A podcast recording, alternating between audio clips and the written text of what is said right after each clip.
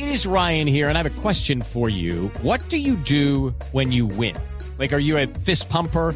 A woohooer, a hand clapper, a high fiver. I kind of like the high five, but if you want to hone in on those winning moves, check out Chumba Casino. At ChumbaCasino.com, choose from hundreds of social casino style games for your chance to redeem serious cash prizes. There are new game releases weekly, plus free daily bonuses. So don't wait. Start having the most fun ever at ChumbaCasino.com. No purchase necessary. BGW. Void were prohibited by law. See terms and conditions. 18 plus. Doble, tenemos a esta hora un invitado, él se llama Samir Estefan, es colaborador de la página de tecnología TechCetera y director de Softimisa. Resulta que lo invitamos a esta hora porque escribió algo muy interesante que titula de la siguiente manera. El titular fue lo que realmente me llamó la atención. Obviamente el contenido eh, lo vamos a discutir con Samir, pero el titular es impresionante y dice, Android es el sistema operativo que todos los gobiernos del mundo quisieran que usted use. Todo esto por la pelea que hay entre el FBI y Apple. Recuerden, le vamos a contextualizar a los oyentes que hay una disputa porque un terrorista estaba utilizando un iPhone y lo que querían ellos era precisamente que lo desbloquearan para llegar a este terrorista. Y Apple dice que no y entonces mandaron una orden que lo desbloquearan y se arma un revuelo en torno a esto impresionante. Es muy, muy grave y además eh, da muestra de lo que, de hasta dónde debería llegar o no eh, la ley en términos de privacidad y en términos de, de, in- de encriptación de datos también, ¿no? Pues Amir Estefan nos va a contar precisamente por qué los gobiernos del mundo quisieran que nosotros usáramos el sistema operativo Android. Samir, bienvenido a la nube. Hola, buenas noches. Muchas gracias por la invitación. Bueno, Samir, cuéntenos un poquito sobre esto que, que escribió en TechCetera y a qué va directamente. No, el tema, el tema tiene que ver con, con un concepto que se llama encripción y básicamente es lo que ustedes explicaban ahora, eh, que está, digamos, en el centro de la discusión del caso del FBI contra Apple en este momento. Y tiene que ver con el hecho de que la información que todos tenemos en nuestros teléfonos pueda o no estar, digamos, protegida como por una pequeña caja fuerte que solo se puede abrir con una llave. Cuando uno revisa eh, las versiones de los diferentes sistemas operativos móviles que hay en el mundo, digamos que hay dos sistemas operativos que prevalecen. Android, que tiene un poco más del 80% de, de market share, y iOS, el de Apple, que tiene alrededor de un 17, 18%, pero cada uno de ellos tiene diferentes sabores. Solo los últimos sabores de ambas versiones eh, eh, vienen encriptados, es decir, solo en los últimos dos versiones que salieron alrededor de hace dos años, eh, lo que uno encuentra es que para poder acceder a los datos, independiente de si a uno le pudieran sacar esos datos y llevárselos para examinarlos, solo esos datos de las últimas dos versiones de los sistemas operativos están protegidos por una clave que es la misma clave del sistema operativo. ¿Cuál es la diferencia? Que el, eh, cerca del o- 95% de los teléfonos iPhone que hay en el mundo están encriptados porque corren en esas últimas dos versiones. Y solo el 2.3% de los dispositivos Android corren la última versión, es decir, Marshmallow, que es la única que trae esa, esa inscripción, digamos, por naturaleza.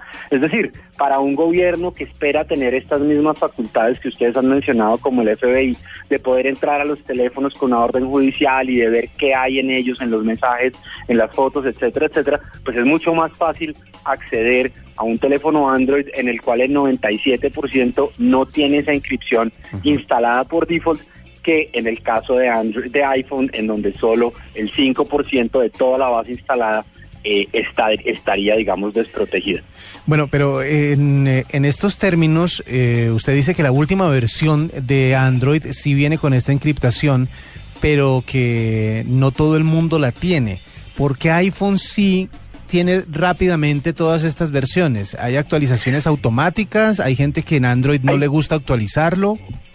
Hay, hay dos características importantes. Eh, digamos que Android Marshmallow por naturaleza lo tiene. Entonces, si usted tiene un, un teléfono que hoy usa Marshmallow, él ya viene encriptado de por sí.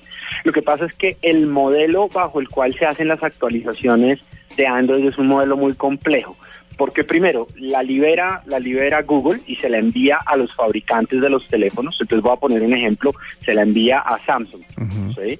Samsung tiene que certificar esa versión para todos sus dispositivos. Y luego de certificarla para sus dispositivos, se la envían a cada uno de los operadores móviles en cada uno de los países para que ellos sean aquellos que certifican finalmente ese proceso. Entonces, cuando uno mira, digamos, la torta de cómo está distribuido Android hoy en el mundo, eh, uno se puede parar y decir, mire, la mayoría de los teléfonos Android que hay en el planeta, es decir, eh, el grueso de los teléfonos hoy Android corren Jelly Bean, que es un sistema operativo que salió hace ya tres años. Sí, ya, ya Cuando uno revisa, está en desuso, pues. Exactamente, pero si uno revisa los números, eh, la verdad es que el 36% utilizan un sistema operativo que arrancó en el 2014, que fue Lollipop, un 34% utiliza KitKat, que es del 2013, un 24% de los teléfonos utilizan sistemas operativos Android que tienen más de cuatro años de existencia y solo el 2.3 utilizan Marshmallow, que fue lanzada el año pasado. Ya, ya vimos, digamos, el primer preview de la nueva que se va a llamar Android N, parece que va a ser como Android Nutella o algo así, mm. pero al final del día lo que estamos viendo es que los tiempos de adopción de la gente en Android, no porque la gente no quiera, sino por el modelo de distribución de esas, de esas actualizaciones, es extremadamente largo, algo que no pasa en el caso de iOS, en donde sencillamente en menos de seis meses el 95% de los dispositivos corren una de las últimas dos versiones eh, en este momento el 79 o el 80% corre iOS 9 que fue lanzada el año pasado. Pero Samir, aterricemos un poquito el tema y a, lo que acaba de decir tengo que decirle que me parece que esas actualizaciones continuas de Apple, si bien le ayudan en el tema de, los, de la seguridad de los usuarios, van dejando obsoletos los otros teléfonos de cuatro años o tres años. Cada vez que van actualizando, pues el teléfono viejito no corre a la misma velocidad que el teléfono nuevo, ¿o me equivoco? Esa es una muy buena apreciación y es algo, digamos, que la gente ha venido eh, criticando en el sentido de, oígame, yo entiendo que cada año usted saque una versión nueva del sistema operativo, pero no entiendo por qué cada año me tiene que dejar eh, colgado de la brocha, como decíamos en Colombia. Ahora, ¿qué hemos visto? Tanto iOS 8 como iOS 9 corren sobre los mismos dispositivos, eh, es decir, si usted tiene un iPhone 4S puede utilizar el sistema operativo nuevo. Eh, no necesariamente se tiene que actualizar, creo que ese es el otro punto que es importante. Algunos usuarios sienten que tienen que actualizarse porque salió la última versión y a veces es bueno esperar un poco para entender qué tan estable es, qué tanto impacto tiene sobre mi versión del dispositivo, porque como tú lo decías, no es lo mismo instalarlo en el último teléfono que salió al mercado que instalarlo en un teléfono que tiene cuatro años de vigencia. En el caso de Android es incluso más impactante porque aquel que tiene un teléfono de hace cuatro años o de tres años o incluso de dos años no puede ni siquiera actualizar al último a la última versión porque los requerimientos funcionales que tiene ese sistema operativo no lo suple ah. el, el procesador que tengan. Y creo que la variedad de dispositivos hace que eso sea incluso más difícil en Android. Esa era mi siguiente pregunta. Para las personas que de pronto están en este momento preocupadas, que están escuchando esta entrevista y están preocupadas y dicen, miércoles, quiero que mi celular esté encriptado, quiero que mi celular tenga de verdad un alto nivel de seguridad y resulta que tienen un aparato que corre con Android, ¿les tocaría cambiar ese aparato? ¿Ellos no pueden hacer una actualización y tener más seguridad o les toca cambiar? depende, hay dos pasos que hay, que hay que revisar. El primero es qué versión tengo. Entonces, si tengo Lollipop, que es la versión 5 o la 5.1, yo manualmente puedo entrar a los ajustes de Lollipop y decirle quiero que encripte toda mi información. Aquí estoy yo en eso, justamente. Exacto. Y, Lollipop lo trajo al mercado y lo trajo todavía como una opción, eh, digamos, no mandatoria, sino como una opción que el usuario puede revisar. Eh, en Marshmallow ya viene, digamos, por defecto, pero si tengo KitKat o Jelly Bean o incluso versiones anteriores, lo que tendrían que hacer es validar si para su dispositivo y para su operador ya existe una actualización que lo permita, digamos, actualizarse por lo menos a Lollipop si es que no lo deja llevarlo a Marshmallow. En el mundo de Android es un tema eh, digamos en mi concepto, que es mucho más complejo para los usuarios entender. En el caso del iPhone, a uno le sale un letrero que dice, oígame, su teléfono tiene una actualización, usted le da actualizar y salió. Pero en Android, por la misma variedad de productos, hoy hay cerca de 1020, 1022 fabricantes de dispositivos Android en el mundo. Claro. O sea, uno a veces como que solo piensa en los 10 que conoce, pero hay mil fabricantes que producen por lo menos 2.000 o 2.500 referencias diferentes de dispositivos. Entonces no es tan fácil hacer esa actualización masiva y depende que el usuario tenga un poquito más de conocimiento, tenga un poquito más de tiempo para decir, oiga, ahora sí voy a ir a buscar la actualización eh, que me puede llevar a las últimas versiones, en el entendido además de que, al igual que en el otro caso, eh, las nuevas versiones consumen más recursos del teléfono y podría que su teléfono eh, ya no funcione tan bien, no funcione Se tan ponga más lento. Un poco más lento. Básicamente. Hay que, hay que hacer una diferencia de entre la, el bloqueo que uno le pone al teléfono para cuando uno lo... lo, lo, lo- lo- Sí, pues, para que no se lo abra cualquier persona. Exactamente, Y, no y el ingrese. encriptado de los datos. ¿no Que es otra cosa diferente. Es una cosa Sí, totalmente ahora, distinta. Interesantemente, si usted mira los números en Colombia, cerca del 42% de la gente en Colombia que tiene un smartphone en donde guarda sus datos, en donde tiene la ubicación de sus hijos, en donde tiene todas las cuentas bancarias, etcétera, etcétera. 40-42% de los colombianos que tienen un smartphone ni siquiera le tienen una clave al teléfono. Yo le digo por qué. Porque siempre eh, le van a preguntar, ¿y usted por qué tiene bloqueado el teléfono?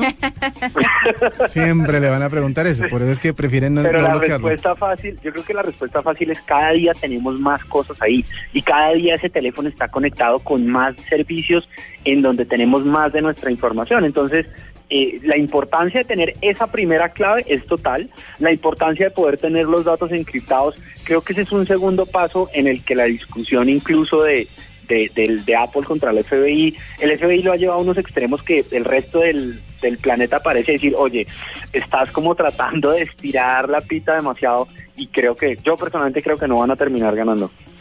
Ah, eso le quería preguntar. Usted como experto en tecnología, ¿no le parece que pues Apple debería darle esta concesión al FBI porque finalmente se trata de un terrorista, de una persona acuerdo, que, que- es que hizo un daño a la sociedad tenaz.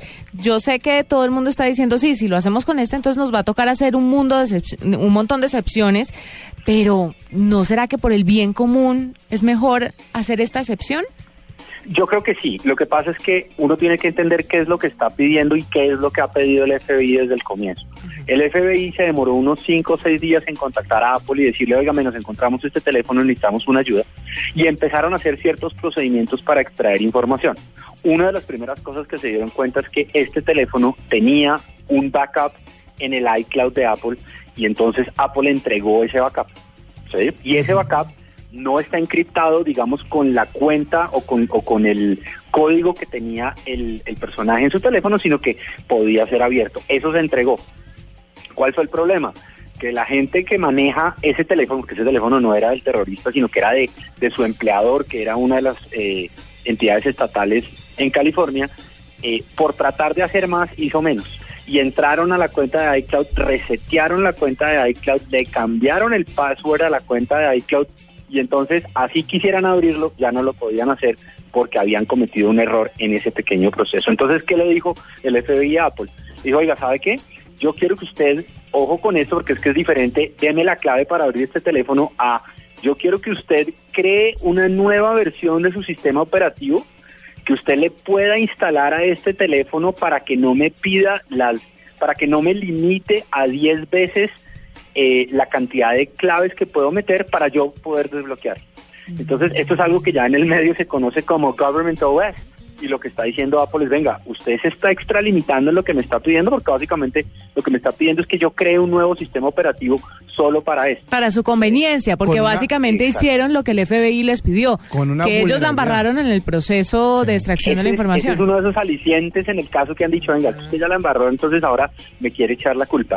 En estos días leí una entrevista con Edward Snowden que decía, vea, ¿sabe qué? Lo que está diciendo el FBI es mentira, porque todos sabemos que el FBI sí puede hackear este teléfono y puede sacar la información del teléfono, pero está usando un caso que tiene una particularidad que tú misma acabaste de plantear y es, óigame, es que es un caso primero que todo el mundo entiende, segundo, que todo el mundo eh, entiende la gravedad de lo que ocurrió y lo ve como el caso, o sea, si uno tuviera que escoger un caso para ir a poner, eh, para ir a pedir cosas ilógicas, este es el caso, ¿cierto? Porque todo el mundo lo entendió, porque hubo muertos, porque todo el mundo lo condena, etcétera, etcétera. Pero lo que está pidiendo el gobierno de Estados Unidos es algo que incluso el gobierno chino ha venido pidiendo durante años y en donde el gobierno de Estados Unidos ha dicho, oiga, no lo vaya a hacer. Es algo incluso que el gobierno de Estados Unidos le castiga a las empresas chinas que hacen negocios en Estados Unidos y dice, oígame, no, es que yo a usted no lo voy a dejar tener redes a nivel estatal o no lo voy a dejar prestar servicios a nivel estatal porque el gobierno chino puede espiar lo que está pasando adentro de esto. Entonces, ahí hay una pequeña doble moral de lo que se está pidiendo y yo creo que es más un caso de puro eh, relacionamiento público que de verdad las capacidades que el FBI eh, dice que no puede tener, pero que sí tiene.